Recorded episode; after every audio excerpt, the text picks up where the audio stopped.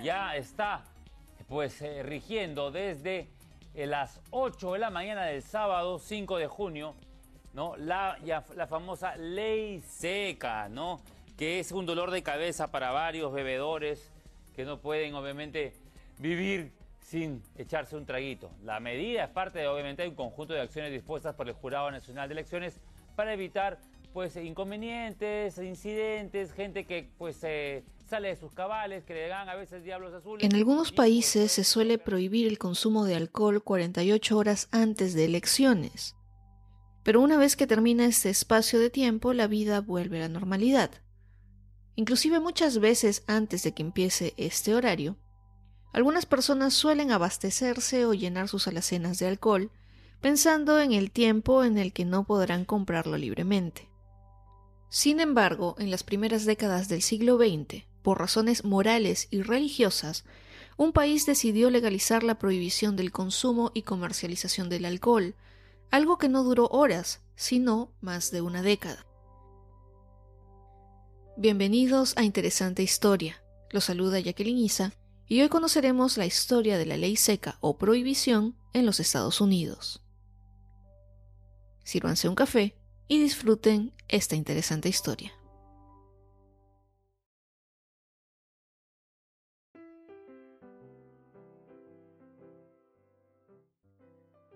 En los Estados Unidos había existido desde el comienzo del siglo XIX un movimiento por la templanza, que se entendía primero como moderación en el comer y en el beber, luego como prohibición total de consumir alcohol y finalmente como una condena de todo lo relacionado con el alcohol especialmente la industria que lo producía y lo vendía. A lo largo del siglo XIX, diversos líderes religiosos de iglesias protestantes, populares entre las masas anglosajonas del país, habían insistido públicamente en regular el libre consumo de alcohol, al cual culpaban de diversos males sociales.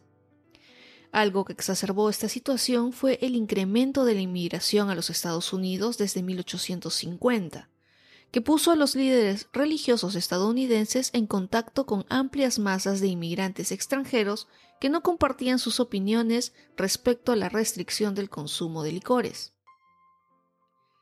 Los inmigrantes irlandeses, alemanes y de Europa Oriental habían traído sus propias costumbres domésticas más tolerantes hacia el consumo de alcohol, mientras que los predicadores protestantes más conservadores insistían en que los recién llegados adoptaran una opinión contraria al libre consumo de licores.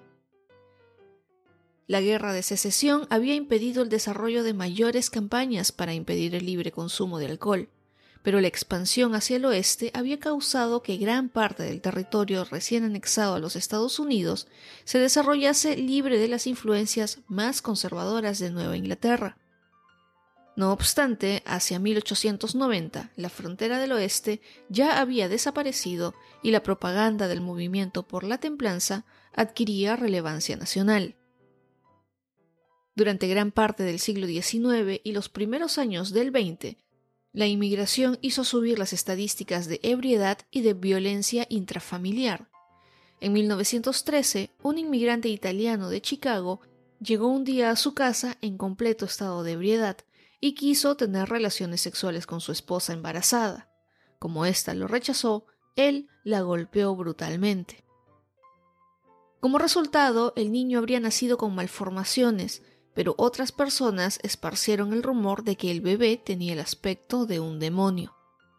La noticia se expandió y la benefactora Jane Addams recogió al niño, que había sido abandonado a su suerte, y lo llevó a Hull House, donde se recibía a niños abandonados. Muchas mujeres comenzaron a contar a la opinión pública que sus maridos llegaban borrachos el fin de semana o simplemente dilapidaban el sueldo en comprar licor, dejándolas en el más completo desamparo. Surgió así el llamado Movimiento por la Templanza, con miembros como Kerry Nation que eran capaces de atacar tabernas con un hacha y destruir las botellas que ahí encontraban.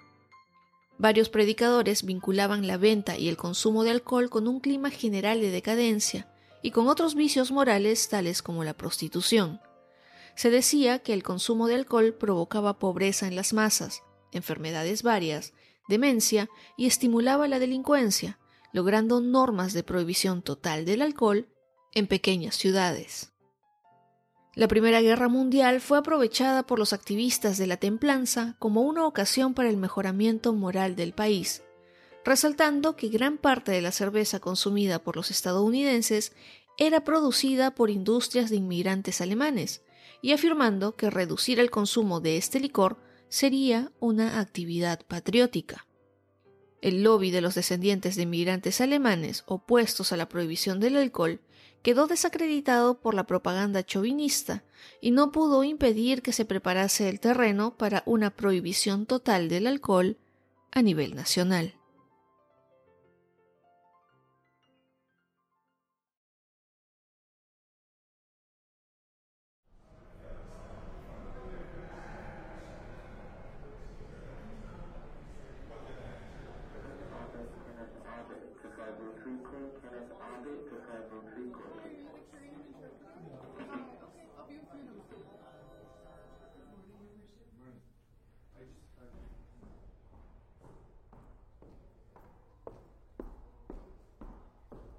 En 1917, el Congreso aprobó una resolución a favor de la enmienda 18 a la Constitución de los Estados Unidos que prohibía la venta, importación, exportación, fabricación y el transporte de bebidas alcohólicas en todo el territorio de Estados Unidos.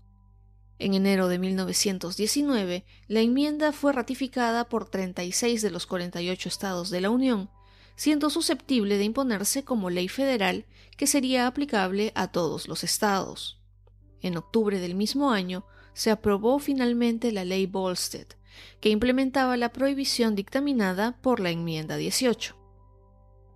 Esta noche, un minuto después de las doce, nacerá una nueva nación, declaró el senador Andrew Volstead, impulsor de la nueva norma, con optimismo. El demonio de la bebida hace testamento. Se inicia una era de ideas claras y limpios modales. Los barrios bajos serán pronto cosa del pasado. Las cárceles y correccionales quedarán vacías. Los transformaremos en graneros y fábricas. Todos los hombres volverán a caminar erguidos, sonreirán todas las mujeres y reirán todos los niños. Se cerraron para siempre las puertas del infierno. La ley seca o prohibición, como fue denominada informalmente en Estados Unidos, no prohibía ciertamente el consumo de alcohol. De hecho, se siguió importando vino de Jerez para uso medicinal y religioso, pero lo hacía muy difícil para las masas, porque prohibía la manufactura, venta y transporte de bebidas alcohólicas, ya fuera para importarlo o exportarlo. Y aunque la producción comercial de vino estaba prohibida, no fue impedida la venta de jugo de uva, que se vendía en forma de ladrillos de vino semisólidos y eran utilizados para la producción casera de vino, aunque sus fabricantes indicaban en los envases que los clientes deberían impedir la fermentación del jugo para así no violar la ley. Aunque muchas personas creen que fue un fracaso absoluto, lo cierto es que durante algunos años el consumo de alcohol disminuyó a la mitad y se mantuvo por debajo de los niveles anteriores hasta bien entrados los años 40 lo que sugiere que socializó a buena parte de la población en hábitos de sobriedad, al menos de manera temporal.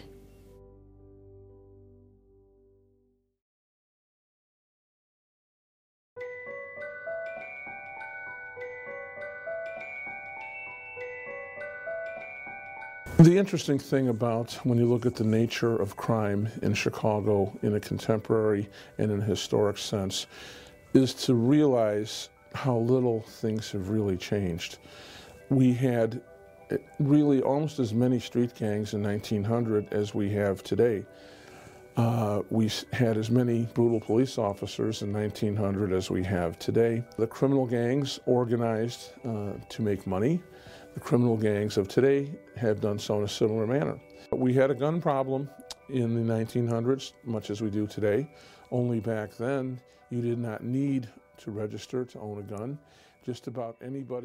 La ley seca quiso traer una sociedad mejor a los Estados Unidos tras la Primera Guerra Mundial. Pero en vez de acabar con el consumo de alcohol, lo que incentivó fue el contrabando, el crimen y la creatividad para encontrar la manera de seguir tomándose un trago. Como ha ocurrido a lo largo de la historia, más todavía si se trata de productos con tantísimo reclamo por el público, solo se necesitan leyes de mercado para que exista contrabando. El alcohol se ilegalizó, pero eso no acabó con el consumo. En otras épocas, cuando Castilla intentó tener el monopolio del comercio con las Indias, los piratas se hicieron a la mar. Desde que la droga es ilegal, los narcotraficantes no han cesado en su comercio ilegal. Cuando cualquier tipo de obligación comercial procura imponerse, siempre aparecen Robin Hoods dispuestos a sacar tajada para los pobres o para ellos mismos, obviamente. El día en que Estados Unidos ratificó la ilegalización del alcohol, llegó la época de los mafiosos. Hay un sector de la población estadounidense que hasta la actualidad no ve con buenos ojos a inmigrantes en busca de oportunidades en su país. Si encima los encuentran disfrutando de su descanso tomando un trago, es algo que les arde por dentro. En 1920 se aprobó el voto femenino en Estados Unidos, y ya que el alcoholismo se relacionaba con la violencia doméstica, muchas mujeres, ahora con voz y voto, pedían la prohibición de esta bebida que estaba destrozando familias. Por si fuera poco, la bebida alcohólica más consumida en el país ya era la cerveza, un producto alemán que era el país enemigo durante la guerra. A estos elementos se unió el renovado interés que sintió el país por la religión y la moralidad durante aquella época. Religiosos, xenófobos y racistas formaron un variopinto grupo que dio forma al movimiento por la templanza. Tuvieron una fuerte influencia en la política y los medios, donde promovían la abstinencia y una legislación contra el alcohol. Debido a la prohibición, no se tardaron en fabricar alambiques ocultos en campos, bosques y casas para destilar ilegalmente un alcohol peligroso por la falta de garantías sanitarias. Se abrieron una multitud de speakeasies, que se puede traducir literalmente como habla bajo. Estos lugares eran bares clandestinos donde se seguía sirviendo alcohol. En el medio oeste, estos locales eran conocidos como blind pigs, pero la actividad que se desarrollaba tras sus ventanas tapadas era la misma, consumir alcohol. Los médicos podían recetar litro y medio de whisky por persona al mes como máximo, y millones de recetas fueron prescritas durante la década de 1920. Qué casualidad, justo caía enferma toda una familia y solo se podía curar con whisky. Sin embargo, el método más expandido para conseguir alcohol fue el contrabando. Bandas de mafiosos dominaron todo un comercio fuera de los circuitos legales, utilizando todos los medios posibles para llenarse los bolsillos, incluyendo la violencia.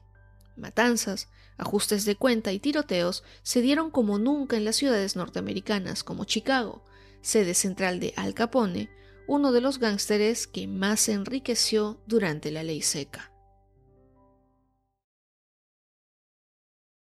We therefore recommend that the Congress of the United States immediately propose an amendment to the federal Constitution repealing the 18th Amendment.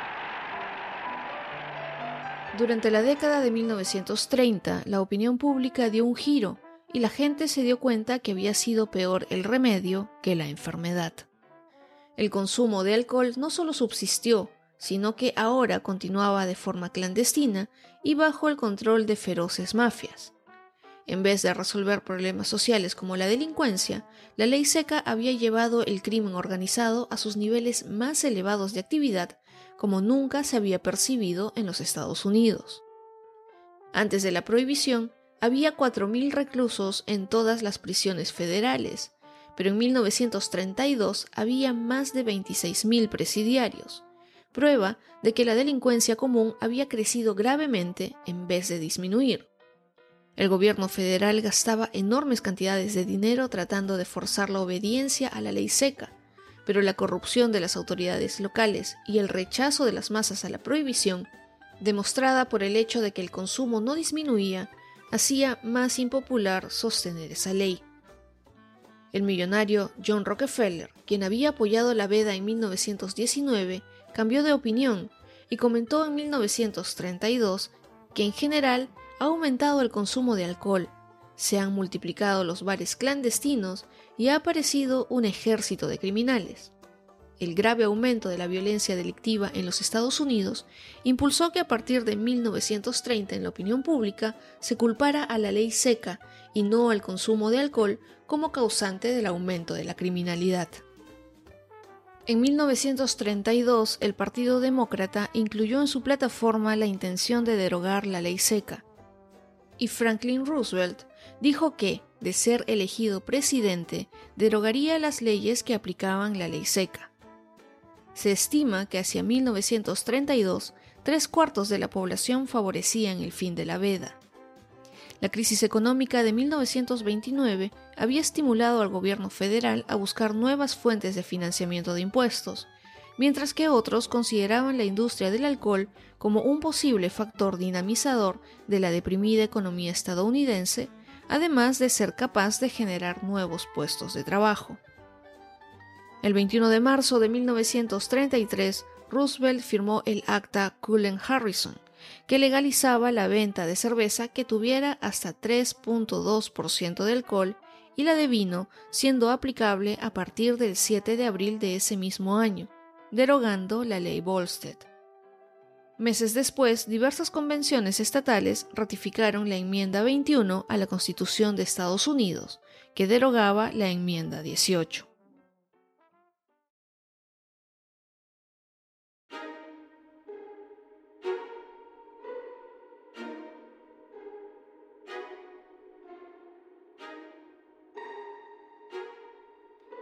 En Estados Unidos, algunos estados continuaron aplicando leyes locales para prohibir o limitar la venta del alcohol. Aunque la ley federal permite en todo el país la venta de esta sustancia a mayores de 21 años, todavía existe en este país una gran variedad de leyes federales, estatales y locales que limitan y regulan la producción, venta y el consumo de alcohol, de acuerdo a factores muy variados, aunque sin repetir la prohibición absoluta de la década de 1920. Existen en algunas partes de este país las llamadas Blue Laws o leyes azules, que son de motivación religiosa y tienden a proteger el descanso dominical, y muchas de estas han sido declaradas inconstitucionales. En este país también existen cientos de condados y ciudades llamados condados y ciudades secas, que prohíben la venta, aunque no el consumo del alcohol. Las personas que deseen adquirir alcohol tienen que viajar a otras ciudades o condados. La mayoría están en el sur de los Estados Unidos. Otro ejemplo de ley seca aún vigente existe en algunos pueblos rurales de la nación de los navajos o en Alaska que han prohibido por completo la importación, venta y el consumo de bebidas alcohólicas. La ley indica que los infractores pueden ser arrestados y estos son intentos radicales de solucionar el gravísimo problema del alcoholismo y el suicidio en zonas rurales, especialmente entre la población nativa, tales como los navajo o los inuit. En otros países existen varios tipos de leyes secas parciales, pero comúnmente se denominan así algunas regulaciones del comercio y consumo de alcohol, que se aplican en países donde este es aceptado como droga lícita. La principal regulación prohíbe la venta y el consumo público de bebidas alcohólicas en determinados horarios y también en algunos países se prohíbe la venta y consumo de bebidas alcohólicas en determinados días. En Argentina, Bolivia, Brasil, Chile, Colombia, Costa Rica, Ecuador, El Salvador, Guatemala, México, Paraguay, Perú, Uruguay, Panamá y Venezuela, esta norma entra en vigor siempre cerca de cualquier tipo de elección a nivel nacional, como por ejemplo votaciones para presidente y congresistas, alcaldes o presidentes regionales. Dependiendo del país, la norma se aplica desde una determinada cantidad de horas antes del inicio de la elección hasta cierta cantidad de horas después de la misma. Se consigue así evitar que la intoxicación etílica de numerosas personas resulte en desmanes y desórdenes. En algunos de estos países, durante este periodo, no se puede beber ni expender ningún tipo de alcohol en lugares públicos.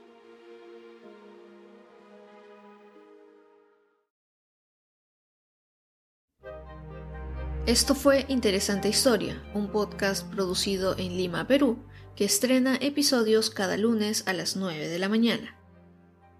Para mayor contenido sobre los episodios y novedades, pueden seguir a arroba interesante historia en Instagram y Facebook, además de suscribirse en Spotify, YouTube o sus plataformas de podcast favoritos.